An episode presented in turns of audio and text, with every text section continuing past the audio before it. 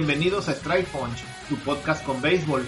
Vamos a empezar esta semana con un par de noticias un poco fuera de lo común. En Estados Unidos, aunque el paro patronal, esta especie de huelga de los dueños de equipos de grandes ligas y eh, su desacuerdo con el sindicato de peloteros aún no han llegado a un nuevo acuerdo para contratos y no hay noticias de cómo se vaya a llevar a cabo la temporada 2022. Aún así han salido algunas noticias de contrataciones eh, que no dependen mucho de, de este contrato con el sindicato de peloteros. Y uno de ellos es el de una nueva manager para la sucursal clase A de los Yankees de Nueva York en ligas menores. En Estados Unidos a las grandes ligas les llaman así, ligas mayores, porque también tienen ligas menores. Eh, manejan un sistema como de, de, niveles, así como en el fútbol hay primera división, segunda, tercera, algo parecido, solamente que no hay ascenso ni descenso, y los equipos que juegan en las ligas menores le pertenecen a un equipo de la liga mayor, y son los jugadores los que van ascendiendo a, conforme van mejorando sus habilidades. Entonces, en Estados Unidos hay cinco niveles que son empezando desde lo más bajo, que es la liga de novatos o rookie, luego ya profesionalmente dicho, la clase A, doble A, triple A y grandes ligas. Entonces, esto es como pues una clase A nivel bajo, eh, ya en el nivel profesional. Pues resulta ser de que su nuevo manager, nueva manager más bien de esta sucursal clase A, los Yankees de Nueva York, Rachel Palkovec, pues va a ser la primera mujer manager en el béisbol organizado de Estados Unidos. Entonces, eh, pues aquí está el, punto histórico. Hasta ahora, pues ya había en las directivas, en el cuerpo técnico, como coach, pues ya ha habido mujeres, pero que sea la manager principal de un equipo, la entrenadora principal, no, no se había dado.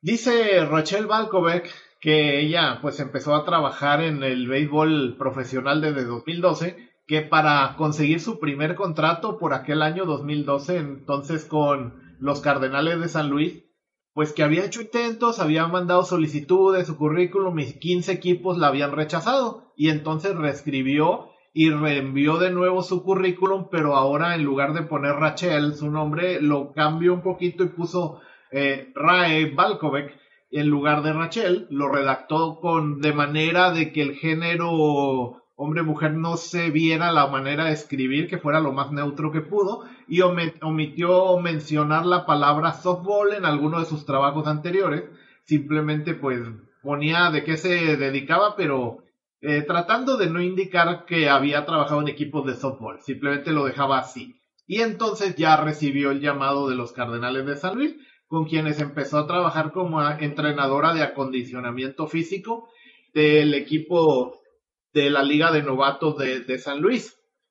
De hecho, también hay una, eh, ahorita todavía no, lo tengo muy fresco, pero la eh, entrenadora acondicionamiento físico del Águila de, de Veracruz en México, creo que va a trabajar en el mismo puesto, pero con los padres de San Diego a partir del 2022. Curioso. Entonces, en ese puesto sí ha habido bastantes mujeres. Y ahí estuvo desde el 2012 hasta que en 2016 pasó a la organización de los Astros de Houston, con quienes estuvo ejerciendo el mismo puesto. Y en 2018 ya fue ascendida, ya no estaba en Liga Rookie, sino llegó al equipo de doble A, desde cual pues ya muchos jugadores llegan a saltar directo hasta grandes ligas. Y en los meses de aquel año 2018, en los meses del receso, cuando no hay béisbol de Estados Unidos, en Estados Unidos entre noviembre y marzo, pues aprovechó para mejorar tomando un curso en Holanda, donde también trabajó como coach de bateo lo cual pues también le abrió las puertas a pasar de solamente trabajar como entrenadora de entrenamiento físico a coach de bateo, pues a partir de allí.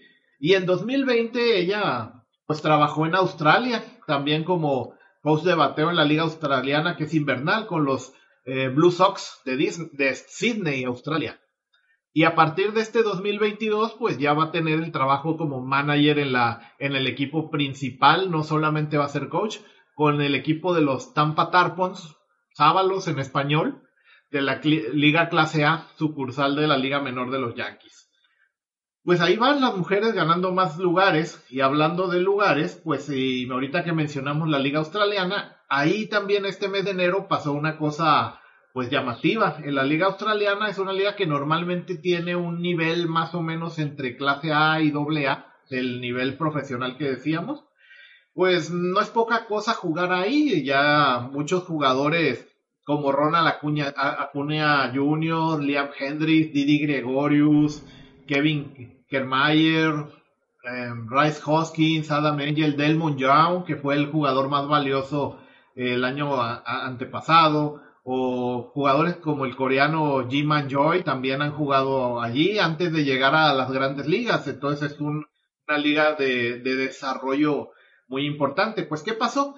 Que este año la liga como tal, por motivos de la pandemia, no se realizó. Usualmente es una liga invernal que como todas las demás empiezan a partir de octubre, noviembre y para enero tendrían que estar terminando, pero este año la el pues al no haber podido organizar una liga como tal con Australia tan cerrada, ahorita que se está pues fresco todo el asunto de Novan Djokovic y el, y el abierto de Australia, pues se ha podido ver en las noticias la, las medidas estrictas de seguridad que están llevando a cabo en aquella isla contra eh, la pandemia. Entonces no se pudo llevar a cabo la, la liga de béisbol australiana. Esa liga tiene ocho equipos normalmente, seis como tal australianos, uno que juega en Nueva Zelanda, la vecina Nueva Zelanda, los Tuatara Auckland, de, pues de la ciudad de Auckland, mismo nombre, y hay un equipo coreano que de, de, jugadores prospectos de la liga menor coreana normalmente arman un equipo, refuerzan un poquito con algunos jugadores de la liga mayor y arman un equipo que juega en la, en la liga australiana durante el invierno para el desarrollo de los jugadores. Entonces así conforman los ocho equipos. Obviamente por los viajes, pues en los últimos dos años el equipo coreano no se ha formado y tampoco han podido abrir las fronteras para que el equipo de Nueva Zelanda pueda estar yendo y viniendo. Entonces el año pasado se hizo una temporada solo con seis equipos internos australianos y este año ni siquiera eso lograron hacer.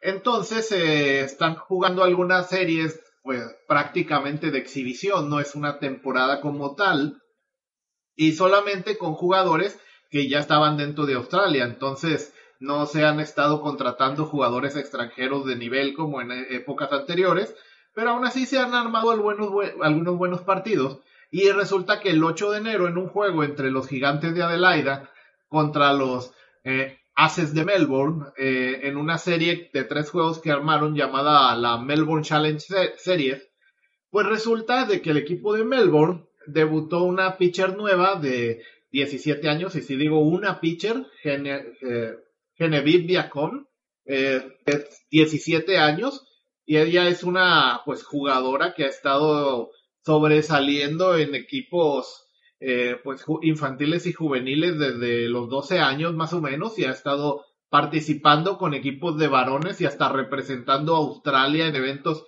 internacionales. Pues aunque le sorprenda, me ha, de respecto a esta noticia, hay gente que me ha preguntado, oye, ¿y se permite que jueguen mujeres en el béisbol? De hecho, les recomiendo el episodio de la, de que ya tenemos titulado Mujeres en el béisbol. Creo que esa vez hasta eh, estuvo Travis conmigo, si mal no recuerdo, haciendo aquí segunda. Entonces, busquen entre los episodios pasados, creo que era el episodio número 3 o el... Sí, eh, era uno de los primeros, de hecho, donde hicimos un repaso a las mujeres que han jugado béisbol profesional porque pues no hay una regla que impida que mujeres jueguen, simplemente no es común que avancen en el profesionalismo, pero pues se ha dado y no hay ninguna regla que lo impida. Bueno, pues como decíamos, eh, durante este juego del 8 de enero entre los Melbourne Aces y, los Gigantes de Adelaida, cuando el partido estaba 4-0 a favor de los Gigantes en la sexta entrada, para el equipo de Melbourne, pues entró a relevar, a relevar Genevieve Viacom. Para que se den una idea más o menos del nivel que se está manejando en donde jugó ella. Para los Melbourne Aces ese día el pitcher abridor del juego eh, fue Steve Kent, un pitcher que jugó seis años en ligas menores de los Bravos de Atlanta en Estados Unidos y llegó hasta AAA, el escalón inmediato abajo de, de grandes ligas y también tuvo un una temporada, un año también jugó en Venezuela, entonces es un jugador profesional de nivel indiscutible. Él tiene 10 años ya jugando en la liga australiana y fue el abridor, lanzó tres entradas sin permitir carreras al equipo de los gigantes y entonces en la cuarta entrada fue relevado por Jeremy Young, fue el segundo pitcher del partido. Jeremy Young tiene cinco años de experiencia en la liga australiana y una temporada en la liga francesa en 2018 también. A él, a Young, fue a quien le hicieron las cuatro carreras en la quinta entrada y quien terminó perdiendo el partido. Entonces fue relevado en la sexta por Genevieve Biacom.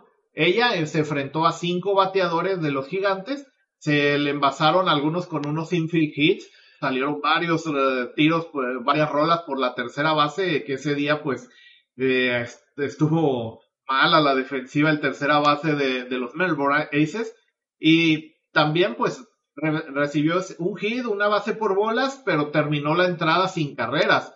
Ese día los Melbourne perdieron 7 a 1, pero a ella no, le hicieron carreras, se las hicieron a, otros pitchers varones. Al primer bateador que se enfrentó fue a Griffin Weber, un jugador que solo tiene experiencia local en la liga australiana, no ha jugado en el extranjero y que se envasó con una pues con un rodado por tercera base, pero el corredor se envasó debido a que el tiro del tercera base hacia la primera fue un tiro abierto. El primera base tuvo que despegarse de la almohadilla para poder atrapar la bola, que no se fuera hacia el dugout y que el corredor avanzara segunda en un error mayor. Así que se envasó en un infield Weber y así pues empezó la, la entrada con corredor en primera base sin out con un hit dentro del cuadro. Como vemos, pues decíamos de que como pues los viajes están limitados, este año la liga australiana no pudo contratar muchos jugadores extranjeros como otros años, así que eh, tuvieron la oportunidad de debutar también algunos jugadores eh, eh, ahora pues para llenar esos huecos y completar los rosters. Entonces el segundo bateador, Brock Wells, es uno de estos debutantes en la liga australiana profesional. En el verano juega en un equipo de del béisbol colegial en Estados Unidos. Sabemos que el deporte colegial en Estados Unidos es importante y es fuerte. Eh, este chico Wells juega en el Central Arizona College, en el béisbol colegial de Estados Unidos, y también batió otro rodado por la tercera base que lucía ideal para un doble play. Sacaron el out en segunda base y en y así sacaron eh, out al corredor más adelantado, pero Wells alcanzó a llegar a salvo a primera base antes de que antes que la pelota llegara a primera base, hicieron tardaron en hacer la jugada y el corredor fue veloz y alcanzó a llegar a primera. Así que primer out y seguían con corredor en primera base. Después de eso le dio una base por bolas a Max Stagg, que es un jugador de la selección nacional de Australia que formaría parte eh, del equipo que se para participar en el torneo preolímpico de béisbol para calificar a las Olimpiadas de, de, Tokio que se jugaron el año pasado. Entonces, este jugador creo que es el bateador de mejor nivel al que se enfrentó de los cinco y le terminó dando una base por bolas. Buen ojo ahí, estuvo paciente eh, el bateador. Entonces, ya con corredores en primera y segunda base con un out, eh, fue el cuarto bateador al que se enfrentó, tocó el turno de Dercy Perry, otro jugador que en verano también pues juega en el béisbol colegial en Estados Unidos, en este caso con los famosos troyanos de Iowa. También fue dominado otra vez con rola por la tercera base, que de nuevo lucía lista para un doble play. El tercera base tomó, tomó la bola, pisó la tercera base para un out forzado en tercera, pero de nuevo al hacer el tiro hacia la primera fue peor que el primer tiro abierto, horrible. Tanto así que el primera base tuvo que lanzarse un clavado a tierra para alcanzar la pelota y que esta no se fuera a, territorio de foul y los corredores avanzaran más, pero otra vez pues no se hizo el doble play y pudo el primera base evitar que los corredores avanzaran más, pero no pudo sacar el out de primera, entonces otra vez quedaron corredores en primera y segunda con dos outs en una entrada que ya debería haber terminado de hace tiempo. Llegó el momento de el quinto bateador este, de la entrada y, el que fuera el último, Jack Partington, otro jugador debutante de, que venía del béisbol colegial estadounidense, eh, de los Beavers de Kansas, que el cual sacó un batazo elevado hacia el jardín central, siendo esto el contacto más sólido que recibió Beacom en el partido, y con eso cayó el tercer out. Por cierto, el jugador que decíamos ahorita, el tercera base que estuvo haciendo tiros malos toda la, toda la entrada, eh, se llama Darryl George, el cual es un veterano de nueve temporadas en la liga australiana, jugó cuatro años en ligas menores también en Estados Unidos con los eh, Tampa Bay Rays y solamente llegó a clase A y pues se, nota porque ya vemos por qué esos tiros malos no le daban para avanzar más.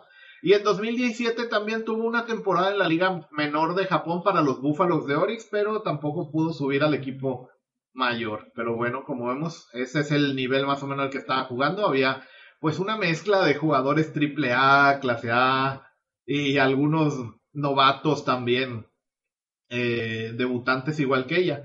Entonces, pues Genevieve es una pitcher zurda, tiene apenas 17 años y en su repertorio de pitchers maneja tres suficientes para ser relevista. Una recta, pues no muy potente, eh, alrededor de las 80 millas, eh, son unos 135 kilómetros por hora. Suena mucho, pero en béisbol, pues lo usual es de 90 millas para arriba. pero, pues, esa falta de fuerza pues la compensa con un cambio de velocidad que es engañoso y sobre todo su lanzamiento principal es una bola curva que rompe bastante de las llamadas del 12 al 6. Imagínense un reloj, el 12 pues es justo arriba, el 6 justo abajo, entonces la, esa curva que hace pues va en una dirección donde se cae totalmente en vertical, quebra bastante y esta es su, su picho estrella.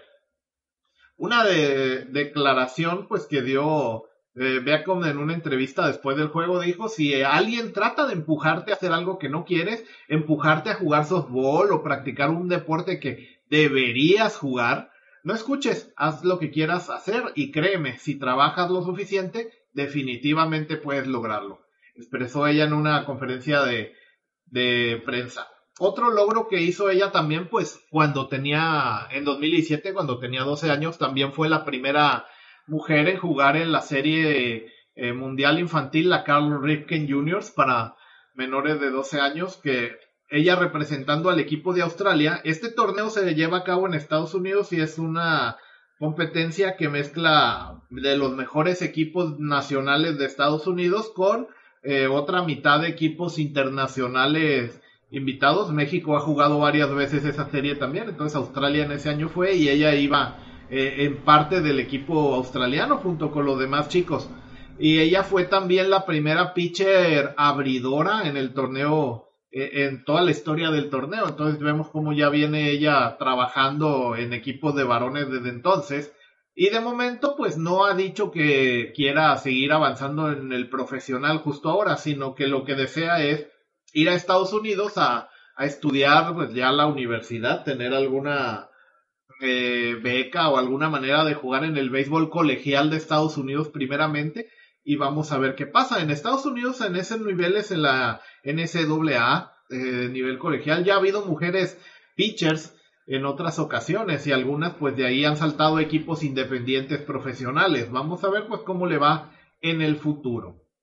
Y así terminamos esta primera sección de noticias de mujeres en el béisbol. Y ahora, pues vamos a el siguiente evento grande que se viene próximamente, que es el de la Serie del Caribe. Vamos a hacer una eh, revisión, pues, de lo que se nos viene este torneo anual. Al terminar la actividad de las ligas de verano, las últimas que se acaban son la liga de las grandes ligas en Estados Unidos y la liga japonesa que acaban en la primera semana de noviembre, pues empieza la actividad de las ligas invernales duran menos tiempo en, entre estos meses y todo se termina con la serie del Caribe en, febrero, en la primera semana de febrero. Actualmente en Latinoamérica hay ocho ligas que juegan durante el invierno, que son pues, la Liga de México, la de Cuba, Puerto Rico, República Dominicana, Venezuela, Colombia, Panamá y Nicaragua. Actualmente eh, en este torneo llamado la Serie del Caribe, siete de ellas han participado, solamente Nicaragua no,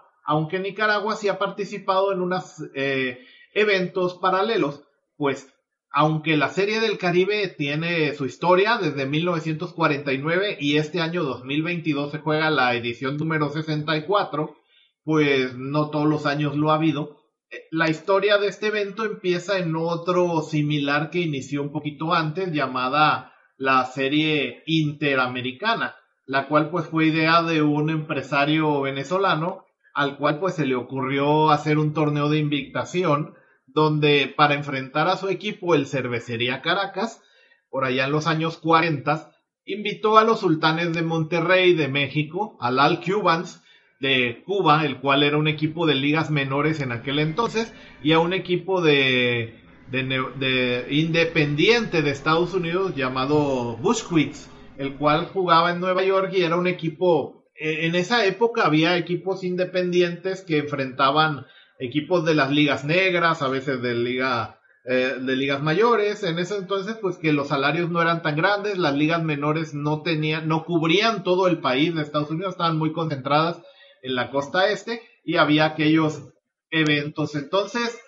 cuatro años se realizó esa, esa serie invitando a los mismos equipos. Las tres primeras veces el equipo de los Bushwicks de Estados Unidos había sido el campeón y solamente la última vez el equipo local terminó ganando eso en el año de 1950 eh, el, Cervecería Caracas. Pero este evento que enfrentaba a estos equipos de Cuba, México, Estados Unidos y Venezuela, pues fue una idea para que la Confederación del Caribe que se había formado entre Venezuela, Puerto Rico, Cuba y Panamá, que eran las ligas del Caribe más fuertes en ese entonces, eh, pues habían hecho algunos acuerdos para no robarse jugadores principalmente. Entonces, eh, también llegaron al acuerdo de terminar sus temporadas que enfrentando a los campeones de los cuatro países en una sola sede, entonces la capital de alguno de los países e irse rotando cada año de país en país.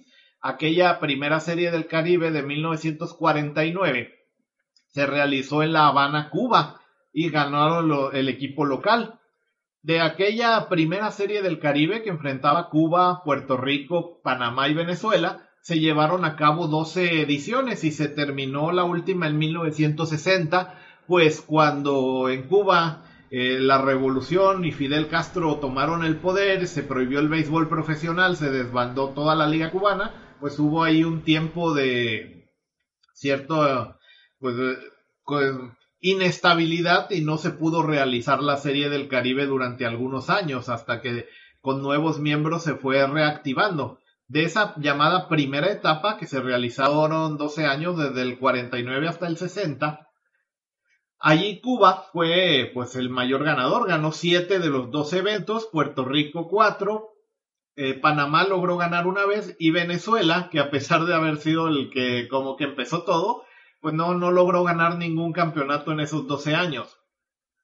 Después de que en 1960 fue la última serie del Caribe de esa etapa, pues también entre medio hubo otra vez se reanudó la serie interamericana con ese nombre, con los campeones que quedaban de Venezuela, Panamá y Puerto Rico, y ahí es donde hubo la participación de Nicaragua. Se realizó cinco años desde, el, desde 1961 hasta 1965 eh, donde la del 61 fue en Venezuela, la del 62 en San Juan, Puerto Rico, en 63 en Panamá, en Ciudad de Panamá, en 1964 Nicaragua fue el, el equipo local y pues las estas cuatro veces, las cuatro, el equipo local fue el campeón, así que esas cuatro series interamericanas ganaron una vez cada uno de estos equipos. Y la del 65, pues fue un fracaso y no se concluyó. La del 65, de hecho, cambió mucho, pues solamente se realizó entre cuatro equipos, dos de Venezuela y dos de República Dominicana, pero no, no salió bien y ni siquiera se terminó el evento.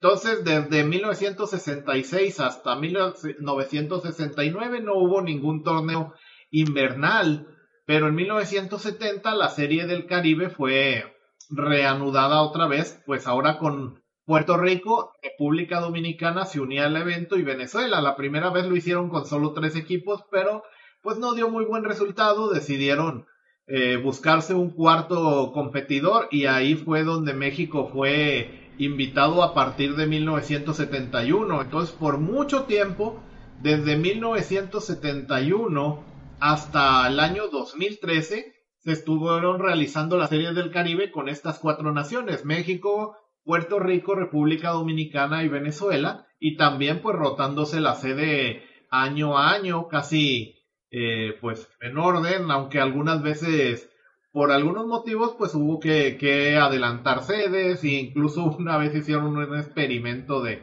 de tener la serie en Miami. Entonces la serie del Caribe es un evento que tiene bastante tiempo, como decíamos, se ha llevado a cabo 63 ocasiones, este año la número 64, y pues los equipos que han participado más veces ha sido Puerto Rico, que ha participado 62, 62 eh, de las 63 veces que se ha llevado a cabo, solamente se han perdido una, una ocasión Puerto Rico que fue en el 2008 cuando se canceló su temporada por problemas financieros de la liga, entonces al no haber liga no hubo temporada, pues no, no pudieron participar. Y de ahí Venezuela, que fue el que inventó este, e, este asunto, ha participado 61 veces. Solamente en 1974 y en 2003, que tuvieron huelgas de jugadores en su país y no hubo temporada, son las dos veces que han faltado. Después de esto, pues República Dominicana, desde el 70 nunca ha faltado, tiene 51 apariciones, México 50, pues entró un año después que la República Dominicana. Cuba, como decíamos, ha participado 18 veces, 12 veces en la primera etapa y 6 veces en la, en la segunda, pues volvió a entrar al evento en 2014 y estuvo allí hasta 2019, pero ahorita ya no, ya no está participando. Panamá ha participado en 15 ocasiones, pues también participó 12 veces, igual que Cuba, en la original Serie del Caribe y ha regresado en 2019, volvió al evento y ha participado tres años.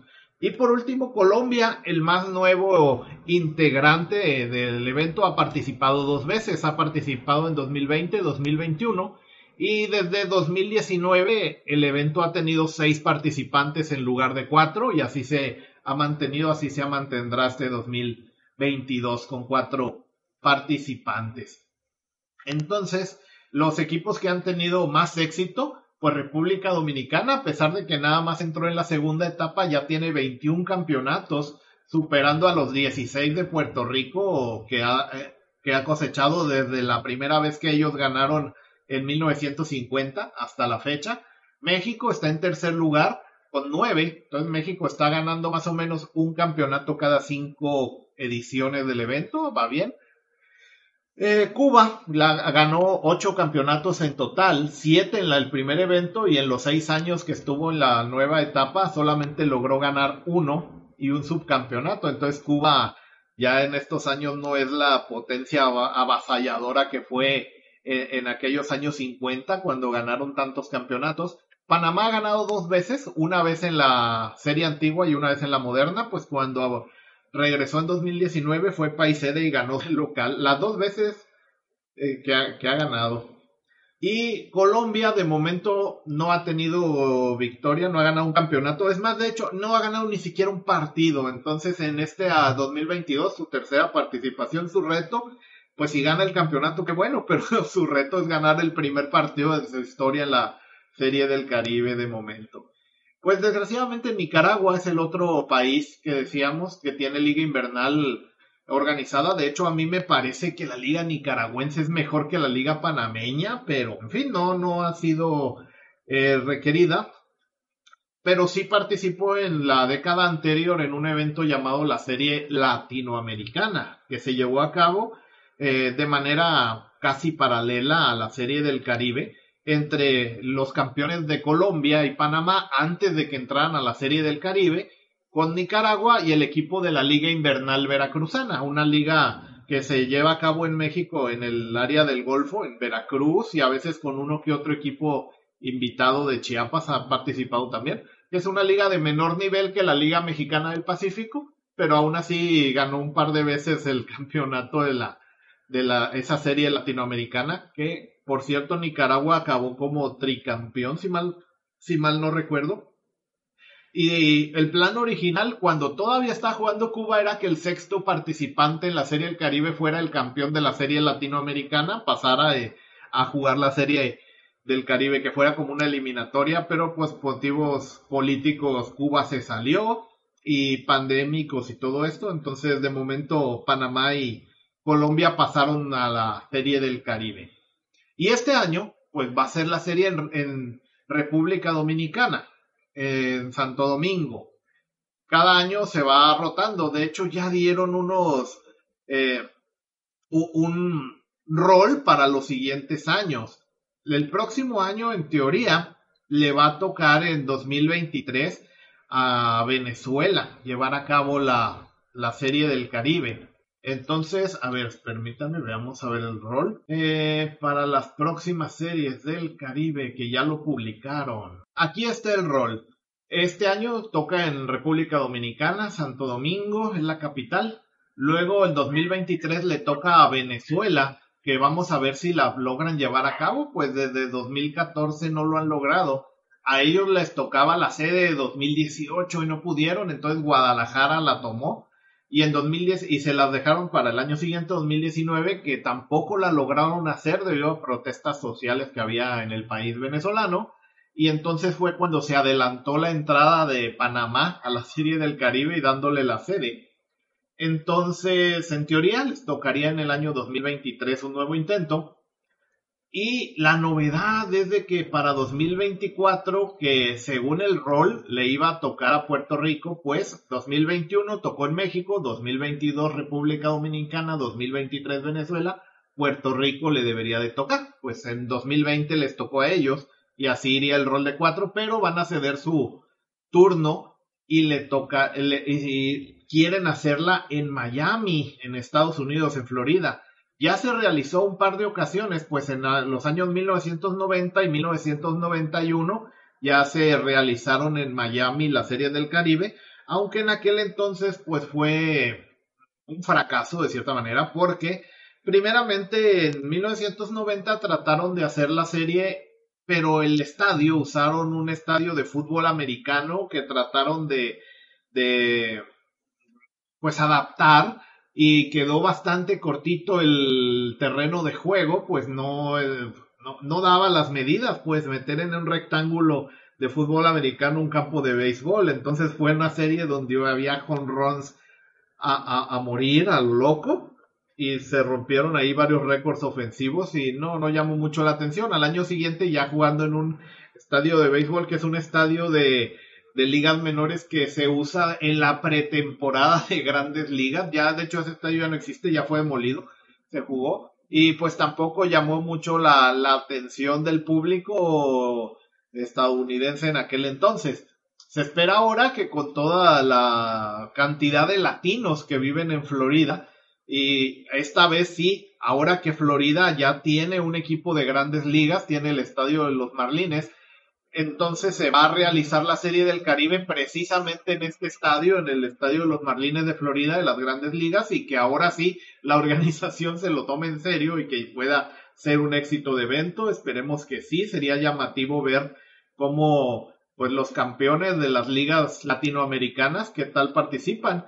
De, aunque sabemos que en Florida pues hay mucho componente principalmente de de inmigrantes cubanos y ahorita pues el equipo cubano participa en la Serie del Caribe. Eso podría ser un gran gancho seguramente para, para público si se llegara a restablecer esa posibilidad. De hecho, el mayor problema para la liga que Cuba ahorita no esté son dos. Primeramente, de calendario. Pues Cuba cada año cambia el, el, el calendario de su liga para pues, sus propios propósitos. Este año, de hecho, la liga cubana empezó en enero por el asunto también de, de la pandemia. Entonces, mientras todos los demás equipos esta semana están terminando sus campeonatos, en Cuba apenas llevan un par de semanas que empezaron. Así que no, no les es posible.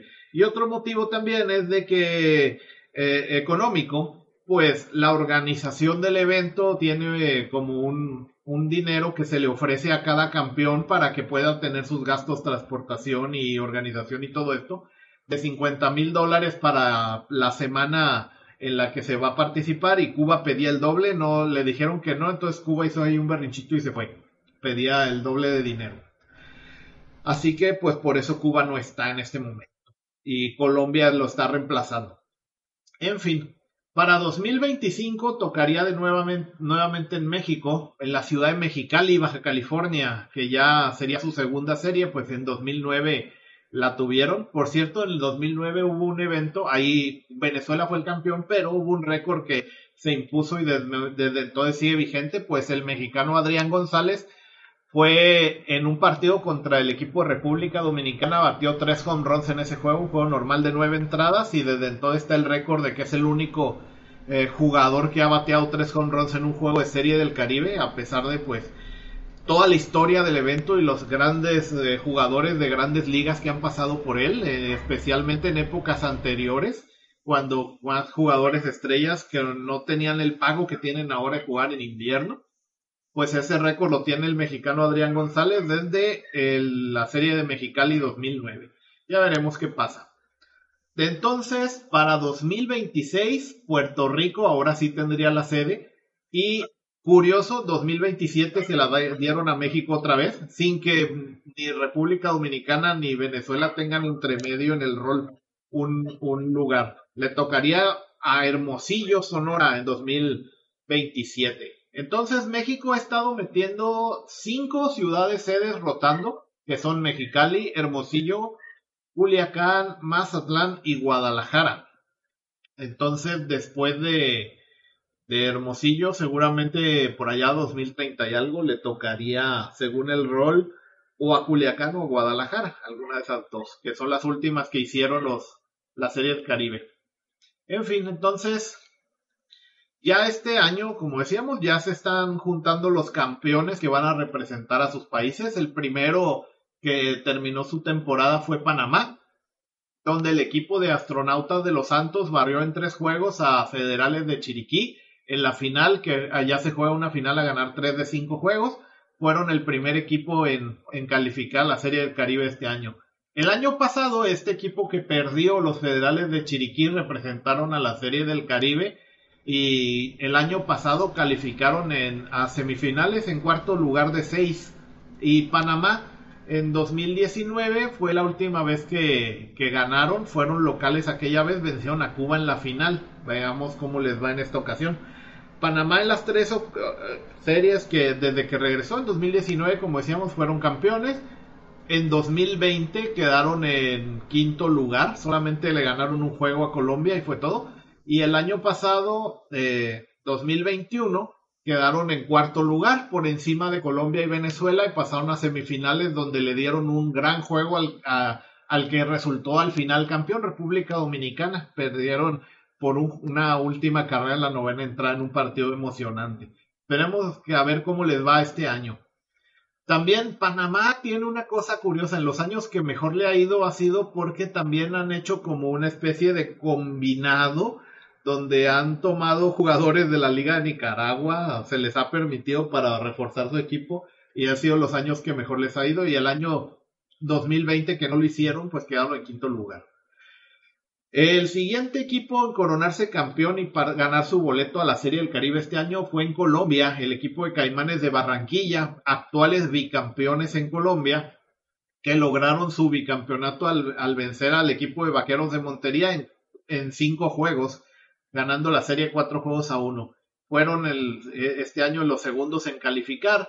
Será la tercera vez que Colombia juegue la Serie del Caribe. Las dos anteriores han sido representados precisamente por los finalistas de este año.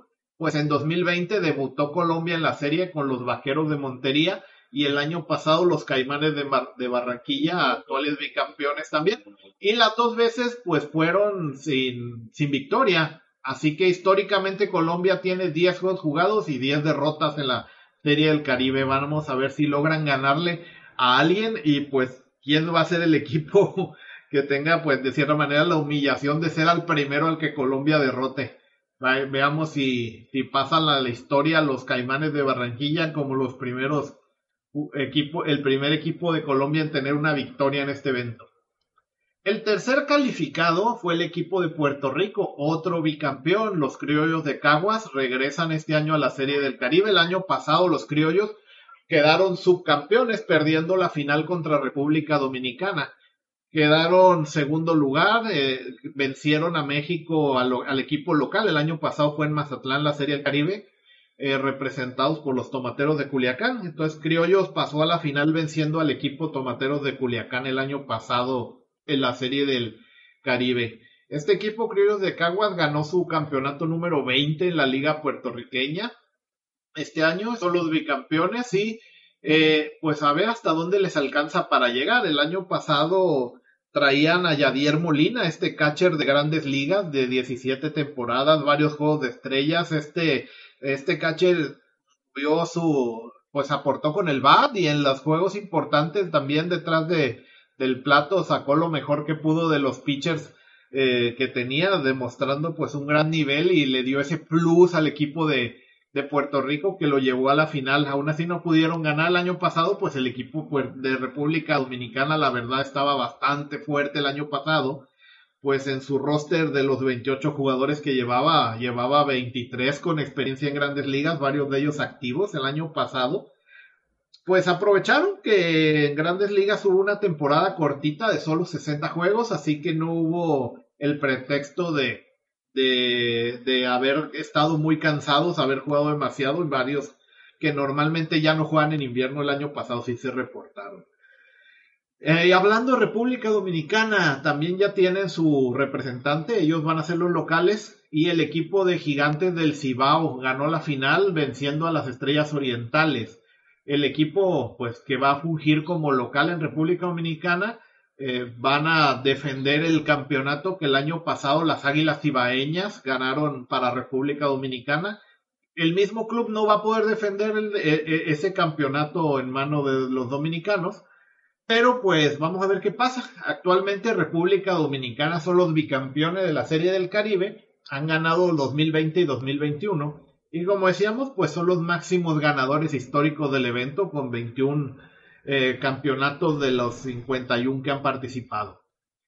El séptimo invitado, perdón, quinto invitado campeón en México han sido los Charros de Jalisco, que en una serie final que fueron contra los Tomateros de Culiacán, que buscaban su tricampeonato, pero no se les dio. Eh, lograron ya ganar su, su serie. Va a ser la segunda vez que los Charros de Jalisco participen.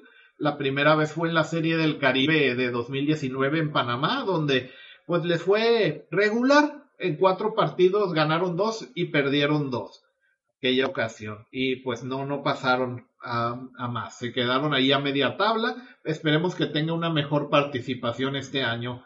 El equipo pues se ve bien, va a tomar refuerzos, bastantes. Ya, ya dieron su, su lista y tomaron algunos jugadores del otro finalista, cuatro de Tomateros los van a reforzar y algunos más de del resto de los clubes de la liga. Ah, esto de los refuerzos no lo habían comentado también.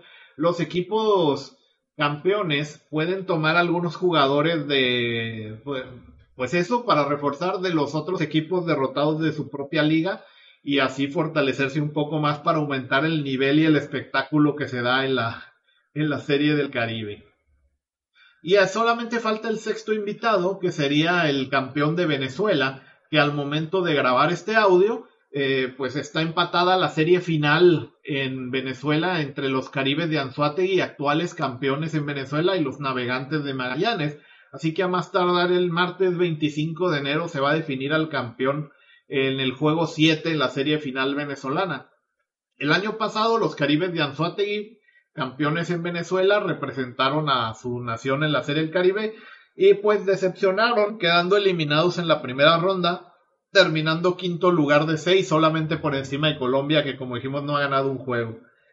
Entonces los representantes que tenemos ya son seis, van a ser en resumen los astronautas de los Santos por Panamá, Caimanes de Barranquilla por Colombia, los criollos de Caguas de Puerto Rico, Gigantes del Cibao de República Dominicana, Charros de Jalisco de México y falta el representante de Venezuela. Estos seis equipos se van a enfrentar, eh, pues cada uno va a jugar contra los otros cinco en una primera ronda. De estos seis, pues los mejores cuatro van a pasar a semifinales, donde se enfrentarán el primer lugar contra el cuarto y el segundo contra el tercero. Y los ganadores de las semifinales son los que van a pasar a la final. Este es el, el, formato. Entonces, de los seis, primero quedarán eliminados dos.